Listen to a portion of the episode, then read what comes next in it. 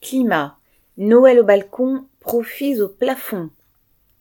Résumant l'année écoulée, les journaux télévisés des fêtes ont souligné qu'elle fut la plus chaude jamais enregistrée, jusqu'aux derniers jours qui ont vu baignades et dégustations de crème glacée en terrasse, des calanques de cassis au port des côtes d'Armor.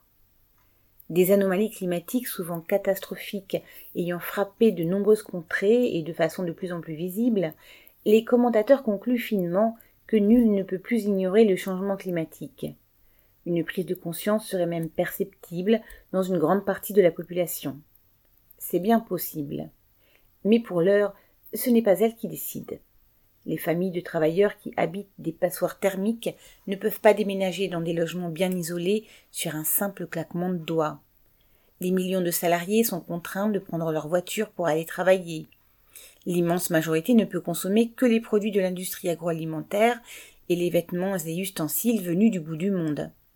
Et tous aujourd'hui désarmés voient à la télévision militaires et milliardaires dilapider en une heure de quoi chauffer leur faubourg tout un hiver. Le réchauffement climatique et son cortège d'anomalies sont certes dus à l'activité humaine, mais l'humanité ne décide pas librement de son activité. Celle-ci est tout entière dictée par la loi du profit, c'est-à-dire par les intérêts aussi étroits qu'impérieux d'une toute petite coterie, les familles actionnaires des grandes entreprises mondiales.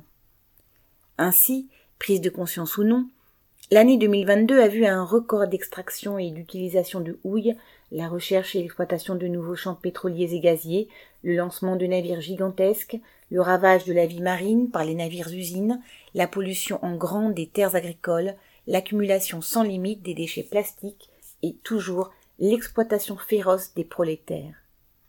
Pire encore, loin de prétendre, comme par le passé, polluer la planète entière pour les besoins de la population, les capitalistes et leurs représentants se disent aujourd'hui contraints de le faire pour payer la guerre en cours et préparer son extension.